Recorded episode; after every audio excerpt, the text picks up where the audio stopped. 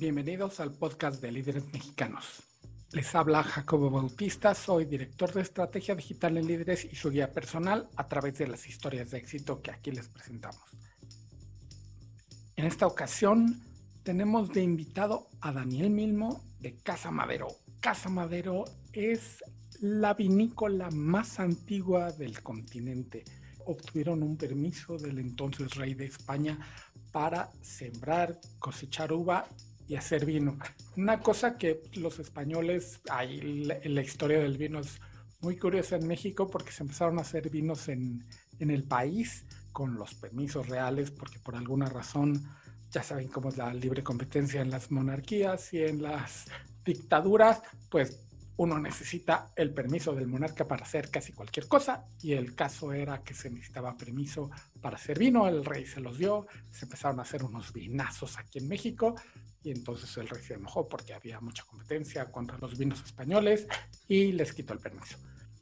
El asunto es que Casa Madero se ha ido convirtiendo en una de las vinícolas más importantes del continente y sin duda de México. Cuando ellos empezaron esta aventura con el papá de Daniel Milmo, un personajazo de esos más grandes que la misma historia, casi todo, toda la producción de Casa Madero se iba al extranjero. Porque el vino mexicano, pues ustedes recordarán que hace unos 15, 20, 30 años no era lo que es hoy no se consumía mucho vino en México y ahora afortunadamente casi no les queda vino para exportar porque todos nos los tomamos.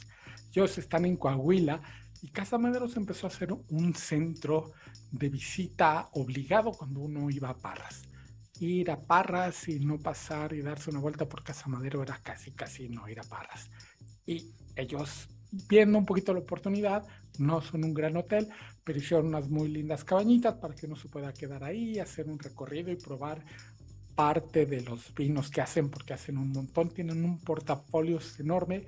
Mis favoritos, por cierto, son los Casa Grande, que son como una línea premium dentro de todo lo que es Madero, pero hacen muchísimas, muchísimas cosas con la uva que ahí se cosecha. Y en la vocación de estar impulsando un destino turístico también como Esparras, Daniel mismo se lanzó a presidir la oficina de convenciones y visitantes de Parras, Coahuila, y también es un poquito de lo que vamos a hablar con Daniel mismo. Y sin más preámbulo, pues vamos directo a la entrevista con Daniel. Mil gracias por tomar la llamada, llamada Daniel. Sé que estás a manos llenas, como, como siempre, cada que te encontramos estás en mil cosas. Y ahora también con la promocionando, o sea, haciendo por el, por el gremio, por la región. Sí, con la OCB de Parras. Ya tengo ahí varios años de presidente de esa oficina, apoyando a la promoción del destino, destino turístico Parras. Si quieres empezamos hablando de Casa Madero, otra vez un montón de medallas. Este, yo soy fan de su Chardonnay y sus Chardonnays con medallas de oro. Sí, muchas gracias. Pues y hemos recibido últimamente algunos premios, reconocimientos a nuestros vinos en, el concurso de, Francia, este, el Challenge Internacional Divin, Dubai, fue de los más recientes. Y luego hubo uno también ahorita recientemente en Londres, que salieron esta semana pasada también eh, resultados del International Wine Spirits Competition. Es uno de los más estrictos a mi punto de vista. Y este, también ahí ganamos algunas medallas. Voy a sacar la lista de, de los medallas. Pero si llevamos eh, Casa Madero, estamos preparándonos para festejar en grande cuando lleguemos al número 1000 medallas. Traemos ahorita cerca de 940 y algo, dadas a través de todos los años, todos los años de la historia.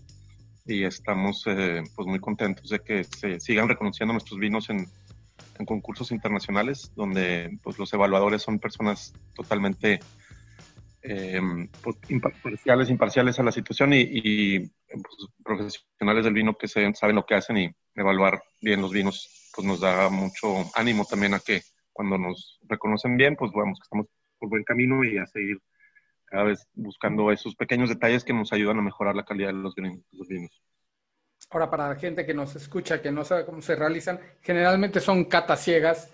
Ellos solo prueban un vino, no tienen idea de dónde viene, y bueno, la calidad es lo que se impone siempre en este tipo de concursos y ustedes, podríamos decir, sé que es muy complicado mantenerse siempre ahí arriba, pero con ustedes es como business as usual, ¿no? El, estar ahí, gane y gane, y manteniendo la calidad siempre como un distintivo de la casa. Y la verdad que nosotros somos de la filosofía que la calidad del vino se hace en el viñedo y en, el, en la bodega podemos resaltar esas características. Entonces nos enfocamos mucho, mucho en, en la parte agrícola y esto nos ha permitido tener una consistencia también en, los resultados de, la calidad de nuestros vinos. Y em, pues bueno, así como lo mencionas, estas cartas de evaluaciones que se dan para premiar los vinos, pues son totalmente a ciegas, o sea, el, catador o la persona que va a degustar el vino, evaluarlo, solamente se le dice qué variedad es, de qué año y se acabó. No le dicen país ni, ni región ni bodega, obviamente precisamente con la intención de que pues, sea totalmente imparcial. Y eso es lo que pues, al final no tiene resultados una calificación al vino y que las calificaciones de tal nivel hacia arriba son las medallas que se otorgan de oro, eh, doble oro y plátano o, bronce en su caso diferente cada concurso. ¿no? Esto es que en cuestiones de pandemias y demás, la tierra no se entera, la uva no se entera. Ustedes han seguido trabajando pero en términos de consumo, ¿cómo, cómo ha ido el asunto para, para Casa Madero? Pues eh, ha sido un año muy difícil, la verdad, desde marzo que empezó todo esto. Madero estamos con un enfoque más hacia el canal de centros de consumo, en donde pues es el que ha estado mucho más afectado en estos tiempos y pues directamente igual a nosotros, o sea, nuestras ventas sí, pues estamos muy abajo de lo que estábamos vendiendo en, en los años, en el año pasado para hacer este, comparativa. Y eh, se, se, ve una recuperación de lo que fue los peores momentos en abril o mayo a lo que se, se está viendo junio, julio y agosto. Sin embargo, pues todavía no, no llegamos ni cerca de los números que se estaban viendo del año 19, ¿no? El canal de autoservicio, el canal moderno que se le llama, ese es un canal en donde nosotros no tenemos mucha presencia y ese sí ha tenido un, una, ha crecido más de lo normal ahora con esta situación. Más, mm, nunca en nuestro, nuestra caso ha, ha recuperado la venta que se deja de tener vía el canal de los restaurantes y hoteles y eventos. Entonces, pues sí, aunque se ha recuperado un poco ese canal, en donde Casa Madero casi no tiene presencia, nos ha, nos ha ayudado, más no ha sido, nunca, la, nunca se compensa lo que se, lo que se ha dejado de vender en ese otro canal, ¿no? Hemos incursionado también en pues todas eh, las ventas en línea de diferentes formas, desde Amazon, Rappi, la página propia y a través de los portales de nuestros propios clientes también, que eso es algo que pues ha incrementado eh, en este tiempo, igual que los servicios, ¿no? Sí, porque nosotros incluso hemos hecho un llamado, si, si uno sale a los centros de consumo a, comer y a pedirse una botella, eh, la economía ahí se podría compensar un poco. Y bueno, pues si nos gastamos dos mil en un par de comidas al mes, igual gastarnos incluso la mitad, pero pedir a casa un buen vino, un casa madero, pero como tienes razón, no compensa los, los ritmos ni, el consumo a, los grandes niveles que además ustedes están este, acostumbrados siendo uno de los líderes a nivel nacional en, vinos. Y sí, sí ha sido bien duro la, bajada en ventas y como este segmento ha estado prácticamente pues sin actividad, como dices tú, se están empezando a abrir en, en porcentajes de ocupación y pues sí también estamos incitando a los eh, amigos, clientes y todos que, vayamos a apoyar y a, consumir en estos lugares para pues, reactivar, como bien comentabas, la, economía de alguna forma y podamos pues, salvar a este sector que sí está súper dolido. Toda la cadena, o sea, desde pues el proveedor no nada más de vino, sino de alimentos y verduras y luego pues a los que elaboran y a los meseros y todos los que nos atienden en servicio ahí, está bien difícil la verdad la cosa en ese canal ahorita de, bueno, en los restaurantes y hoteles. A mí la vinícola se me hace la, la industria, no sé si, si más noble, pero sí la más pegada entre el campo, el productor y, y la mesa. O sea, porque prácticamente me estoy bebiendo lo que producen en el campo, digo, con, con todo el arte que le echan a, la vinificación, digo, no, no es por pasarlo por alto, porque sé que es toda una especialidad complicadísima, pero siempre siguen, es, es muy pegado y están sufriendo ustedes en el campo esta crisis terrible de los centros de consumo, ya sea hotelería o, y sobre todo la restauración. Sí, definitivamente. El, campo, pues sí, sí, somos un sector muy pegado al campo y, y pues todo lo que le hacemos o más, como les decía al inicio, o sea, la calidad nosotros la percibimos como de fuente de inicio en el campo, porque si no inicias con una uva de calidad, pues no puedes hacer magia en la bodega. Y entonces sí hacemos mucho énfasis en, en el cultivo y, y buscar cómo mm, es la mejor forma de, llevar a cabo la cosecha, la maduración de la planta, el manejo de todo su ciclo vegetativo para poder al final ya ahorita estamos en la, cosecha, ya por concluir cosecha, pues es el momento de la verdad, ¿no? De cuántos kilos y cuánta calidad, qué calidad y qué, características se logra obtener de esta uva. Y bueno, pues eso es este, así como que la culminación de todo nuestro ciclo será ahorita en, en este mes. Pero pues ya estamos por terminar y pues muy contentos, tuvimos una buena cosecha como este, podemos saber, el campo no sabe de pandemias ni de, ni de coronavirus y sigue pues normal su, su curso de, de, de, matación y pues estamos al 100% del trabajo en el viñedo ahorita en la bodega con este tema. Cierto, es, es, es, la, la época donde viene, como dices, el cierre de cómo viene este año, cómo vienen las uvas, qué podemos esperar de ustedes que, pues, por el historial enorme que tienen, además de ser la más antigua de América Latina, siempre esperamos la nueva cosecha para ver qué tan bueno viene el vino. Cuéntanos, ¿cómo, cómo estuvo la cosecha ahora? Este año este, estamos contentos, está viendo buena calidad.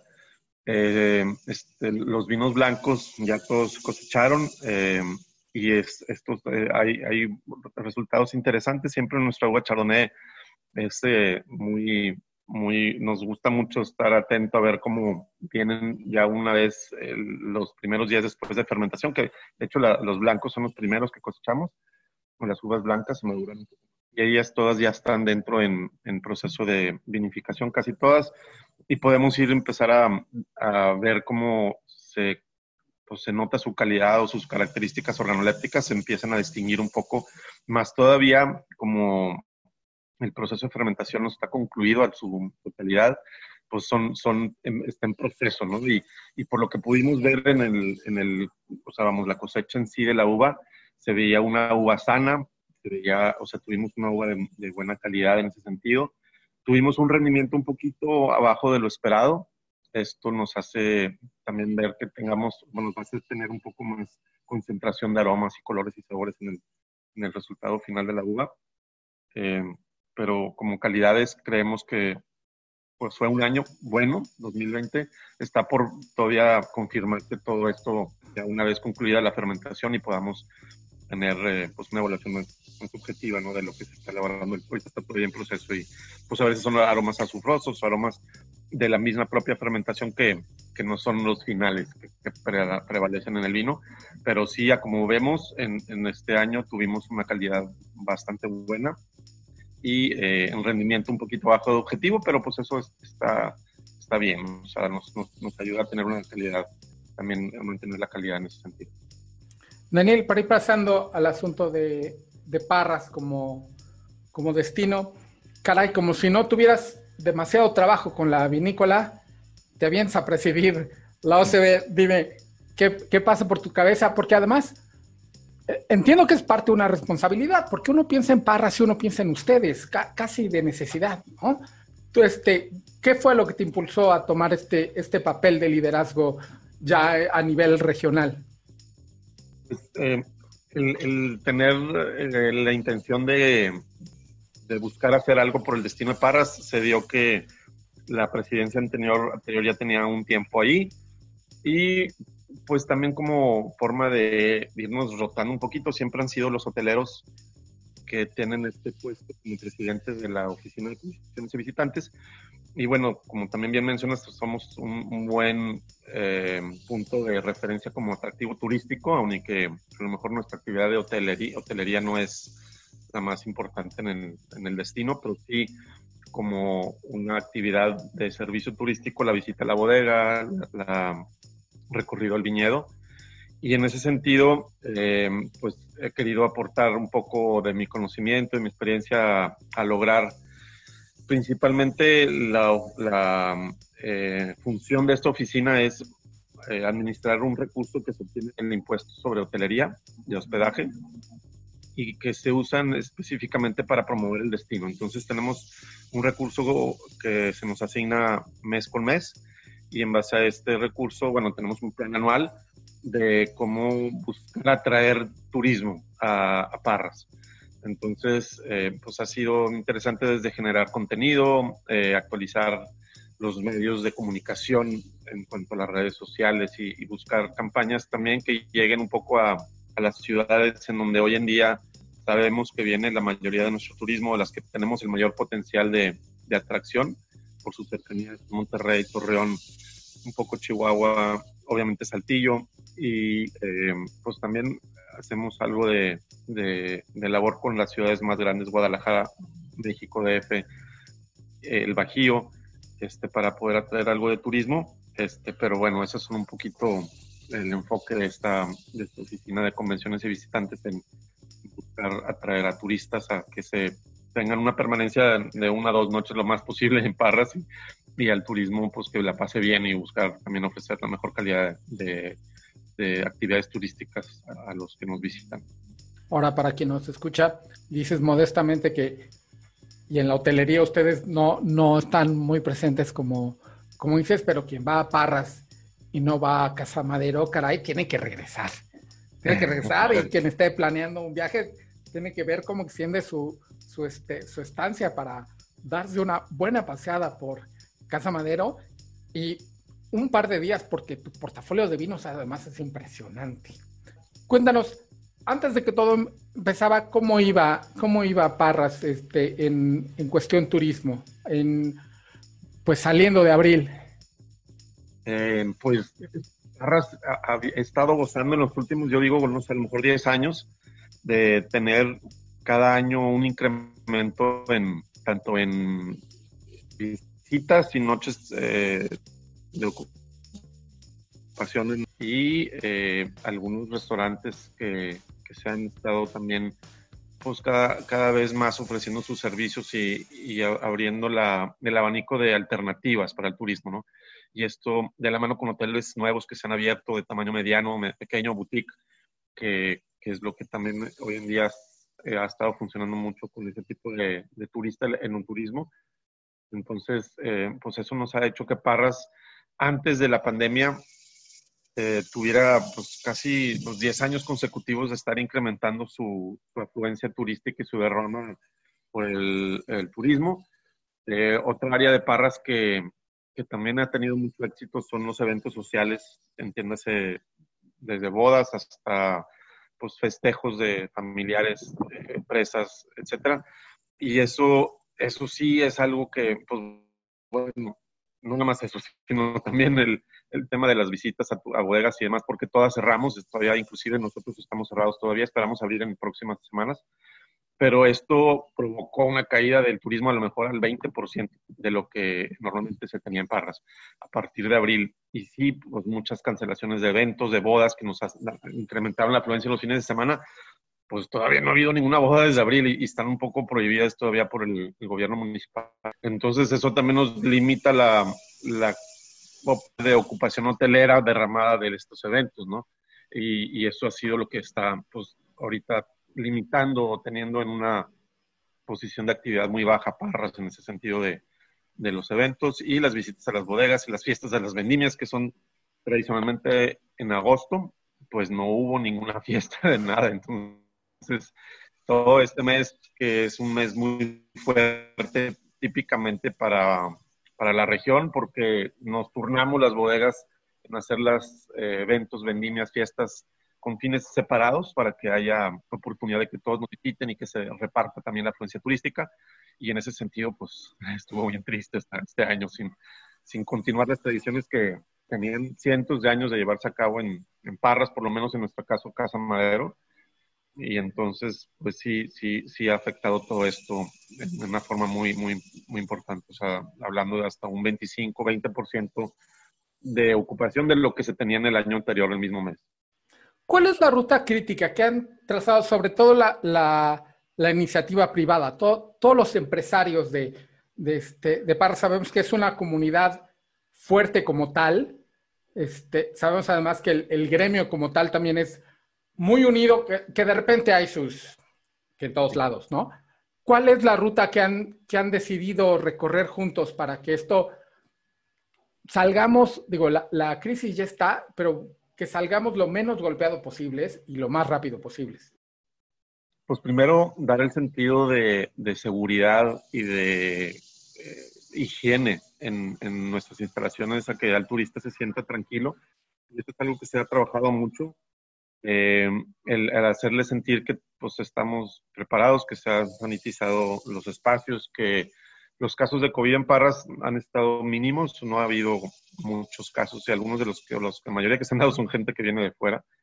Entonces, eh, pues tratar de dar esa tranquilidad para que el turista tenga la confianza de poder retomar sus actividades normales de, de visitarnos. Eh, nos hemos aprovechado también ahorita como para hacer muchos temas de mantenimiento en general a todas las áreas de cada uno en su espacio este, de hotel o de, de recorrido, eh, a mejorar un poquito las, las propuestas de servicio y eh, pues también ver de la mano con las autoridades a que nos vayan abriendo la puerta un poquito a, a ir operando. Por ejemplo, en un principio la, tienda, inclusive en nuestro caso, pues tenía que estar cerrada. Ya hace no sé, varias, un mes, más de un mes, está abierta. entonces, como ir negociando estas cosas con las autoridades, del, por ejemplo, las bodas, que se permitieran bodas de 50 personas hacia abajo. Y, hemos ido logrando caminar en ese sentido de la mano con la autoridad para que dentro de las medidas necesarias, que se tomen todo lo, correspondiente en, en, la protección eh, para nuestros visitantes, podamos ir abriendo nuestros espacios igual. Ahora, la, bueno, la crisis nos llegó absolutamente a todos y, este, y va a tardar tiempo en, en que nos recuperemos. Ustedes con el trabajo que ya tenían de más de una década de, en, crecimiento y además con el destino sofisticándose, como dices, a nivel gastronómico, de hotelería, alcanzado otras. Tú también empiezas a tener vecinos que hacen unos vinos que son una locura. De, últimamente se ha hablado muchísimo de Don Leo, por ejemplo, yo considero que hay, que hay un par ahí de las que no hablamos tantos que podríamos hablar también muy bien. Y bueno, ustedes que tienen cientos de años haciendo lo que hacen muy bien, ¿cómo ves el futuro a mediano plazo de la región como consolidándose ya como región? Porque antes siento que, como decía, es Casa Madero si no vas a Parras. Digo, si, no vas, si vas a Parras y no vas a Casa Madero, es como si no hubiera sido. ¿Cómo ves ya la región como un, un, un actor más grande, con más actores, no nada más en cuestión vinícola, sino hotelera, pero muy orientado al asunto vinícola. ¿Cómo, lo ves a, mediano plazo? Pues esperemos que la situación de, de, la industria restaurantera y el canal de venta principal de, de los vinos vaya recuperando y esto permita así también a las industrias irnos recuperando. Eh, creo que hay, hay ya varios proyectos que se están pues ya tienen tiempo gestándose como esos que mencionas tú de Don Leo y de Rivero González, que ya son productos pues casi maduros, diría yo, eh, más, más sin embargo sí con, con, gran potencial todavía de crecimiento en, en muchas cosas, tanto el área turística como pues, también el área de vinos, eh, siguiendo pues, con la, la vocación de, de, uvas de calidad ahí en la región de Parras, que es la idea que, que todos tengamos un enfoque hacia uva y vino de calidad más que vino de volumen, para que la región sea reconocida con un enfoque más hacia la calidad de, del vino mejor hecho que el vino más de volumen. Y eh, creo que también pues, siguen surgiendo y, hay proyectos que van a nacer o bueno, están naciendo y van a empezar a ofrecer sus servicios que nos van a ir ayudando también a que la zona tenga pues un poco ese desarrollo como lo ha tenido a lo mejor el Valle de Guadalupe. Estamos años luz todavía de llegar ahí, pero este, la intención es que podamos tener una situación similar en donde haya pues más, muchas más bodegas eh, que puedan abrir las puertas a, visitas y a degustaciones y también la parte de hoteles que creo que es la que pues ha ido desarrollando un poco más rápido que, que la anterior y la parte gastronómica, esa sí yo creo que nos falta mucho, mucho. Eh, todavía, aunque hay nuevas propuestas y, nuevos eh, proyectos por abrir, pero eh, esa es la área que todavía tiene mucho potencial de desarrollo en la zona de Parras, en el valle, para realmente poder ser reconocida así como una zona vitivinícola y no turística atractiva, ¿no? Como lo, es en otros lugares, Napa o Sonoma, hablando de México, pues el Valle de Guadalupe, obviamente. Y queremos llegar hacia ese pues, nivel de poder ofrecer diferentes servicios turísticos, que haya mucha eh, conocimiento de todos los bodegas que, que, existen, que puedan ser visitadas y que haya un recorrido y una propuesta para el turismo. Este, también de la mano con esto ha habido iniciativas junto con el gobierno estatal de promover un poco eh, otras bondades de la región como son los eh, fósiles de dinosaurios que se han encontrado, todo esto. Y se hizo, hay una campaña que estamos activamente colaborando con el municipio de Saltillo y municipios Parras, obviamente, en eh, la ruta de vinos y dinos, se llama esta ruta donde puedes pues, con, conjuntar visitas a áreas de, donde descansan fósiles de dinosaurios y eh, ligado con visitas a viñedos que están en esa región. Entonces se tiene ya una serie de rutas a diferentes sitios de arqueológico, o sea, de fósiles y de, de vinícolas, o sea, complementada con una visita a una bodega o dos bodegas en lo que puede pues, ofrecer diferentes alternativas al turismo. Eso es lo que se trata de poder pues darle variedad, darle ofertas diferentes. Otra atractivo de Parra son sus dulces regionales y también tenemos, pues estamos tratando de implementar una ruta del dulce y el vino también, un poquito vinos y vinos, o dulces y vinos, en donde se visitan estos eh, establecimientos de producción de dulce artesanal, sobre todo de la nuez, el latte y el membrillo también es otro de los dulces típicos de la región, y el higo. Entonces, eh, como incorporar estas partes, ingredientes únicos, diferenciados de Parras, que son, pues bueno, por un lado eh, el vino, los dinosaurios y los dulces artesanales de nuestra región. Y estamos buscando cómo sumarnos entre, entre esas tres áreas, digamos, el, el poder pues, dar productos que tengan esa variedad, que permitan al turismo, como al, al principio, que no se queden una noche, sino pernocten dos o tres noches de preferencia y que vuelvan a, a visitarnos, ¿no? Esa es la idea.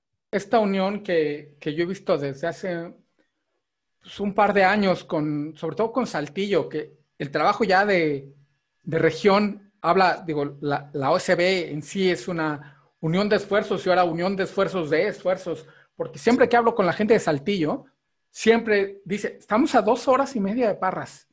y claro, ellos dicen, quédense aquí, ¿no? Y vayan, pasen el día acá y regresen acá y demás. Pero igual, ¿no? O sea, ah, se habla de un muy buen trabajo de, ambas oficinas. Sí, la verdad que hemos tenido muy buena, pues, obviamente, amistad y colaboración y entendimiento, más que nada, y apoyo. O sea, sí, también el, alcalde de, Saltillo ha sido muy propositivo en, buscar promover el, turismo del, Estado en general.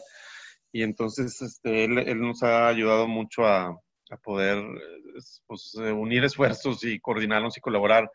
Eh, y, y, también conozco muy bien a la presidenta de, de la OCDE de Saltillo, súper entusiasta, la señora Maru, y que siempre está pues, con la mejor disposición de, de, buscar cómo sacar beneficio para el destino general, o sea, tanto Saltillo, que es más un destino turístico más para empresas y, y, y la hotelería se le llena más por el lado de corporativo, digamos, más sin embargo, también pues, es, lo que le digo, bueno, tú tienes a los corporativos entre semana, pero dales algo que sea el fin de semana y algunos se pueden ir a Parras, ¿no? Entonces es una gran alternativa para que tu gente también se extienda una noche más a lo mejor y vaya y visite algo de los alrededores. Entre Parras y Arteaga hacemos ahí mancuernas para pues buscar que el turista permanezca más en nuestro estado. Ya, ya para terminar, nos pasa mucho a los que de repente viajamos por negocios, que es absolutamente frustrante el encontrarte que estuviste en tal lado y te perdiste el de, oye, no probaste los dulces de, o oye, no pasaste, y resulta que uno nada más caminó de este lado de la acera y estaba a dos cuadras, que es, es una pesadilla. No tanto para ustedes, porque así uno encuentra un pretexto para regresar. En Parras, ¿qué no te puedes perder? Pues no te puedes perder de, probar los vinos de Parras en general. O sea, ya hay, muchas bodegas. Yo creo que eso es la cuna del vino en América, nos gusta decirle a Parras. No te puedes perder de, probar los dulces artesanales de, de, nuez. Este, hay varios, yo recuerdo los de Doña Goyita y sus hijas que todavía siguen por ahí, son como que de mucha tradición, pero no nomás son esos, son, son muchos. No te puedes ir de Parras sin probar las campechanas también, son buenísimas, estos como panecitos de hojaldre que son ya muy típicos de ahí de Parras. Y de probar un buen asado de bodas. Es este como, pues el mole nuestro norteño que se hace con, con, con puerco, con asado de puerco y es un eh, platillo muy típico que, que, pues, es de la región, entonces lo sirven en diferentes lados, los restaurantes normalmente lo tienen, y, y, entonces no se pierdan de probar sus vinos, o más bien, hacer una comida con asado de bodas, con un buen vino parreño de Shiraz que le combina excelente, y terminar con una campechana arriba de untada con jalea de uva, y luego los, los dulces de, nuez tradicionales de Parras. Eso no se puede perder. Fantástico, Daniel, muchas gracias. He de decir, y, te lo digo aquí para que también el público entienda que nos decantamos mucho en líderes mexicanos por, por Casa Madero, que yo tengo el problema con tu vino 3B, que es realmente un problema. Si lo veo en la carta, lo demás se me desdibuja. ya, ya, de repente no veo otra opción. Y me pasa mucho que, este, que además ya la comida la decido a partir del 3B. Independientemente de la especialidad del, del, restaurante al que, al que vaya, eh, sucede, caray. Nosotros somos fanáticos de tu trabajo, tú, lo sabes, además, este, nuestro presidente editorial, que es el que nos metió en todo este asunto del vino, Jorge Ferraez, también cada que le mandas un, un vino para probar, él lo reseña y le echa loas y demás, y pues muchas felicidades por el trabajo y Ojalá lleguen pronto a la medalla número 1000, que se dice fácil, pero pues un trabajo de, ahí sí, de siglos, ¿no? Literalmente sí, muchos años y, como se dice en la agricultura, para eh, realmente ser buen agricultor necesitas eh, tener conocimiento de 100 enseñanzas y se dice que en agricultura aprendes una, una enseñanza por, año. Entonces, imagínate, es lo que hace la experiencia y el, el, conocer tu tierra, el conocer cómo se comportan tus diferentes áreas de tu viñedo, tu campo, y de ahí poder sacarle lo mejor a esa zona, ¿no? Entonces, es un poquito, pues, esa labor y, pues estamos nosotros buscando constantemente cómo, cómo buscar ayudar a, las, a, la, a la calidad de nuestros vinos en todos sentidos, desde el campo y en bodega y pues es, la misión constante, ¿no? De buscar esos pequeños granitos de arena que nos van a ir sumando a, la calidad de un todo. Daniel, pues mil gracias. ¿Algo más que quieras agregar? Pues nada, agradecerles mucho también a ustedes el, tener nuestro pueblo de Parras en la mira y a que pues les agradecemos mucho nos, nos, puedan dar ese espacio y puedan atraer a personas que nos visiten, o sea, llegar a personas que realmente les haga interesante toda la información que aquí estamos platicando y, quiero que sepan que en Parras estamos pues muy preparados para recibirlos. Pronto podremos ya empezar a abrir las bodegas de Casamero con experiencias diferentes y nuevas que les vamos a, ir abriendo este, a los turistas y esperamos sea de su agrado para todos y poderlos ver ya muy pronto aquí en Parras a disfrutar de estos este precioso oasis que, nos llena de, alegría y, vida en medio del desierto.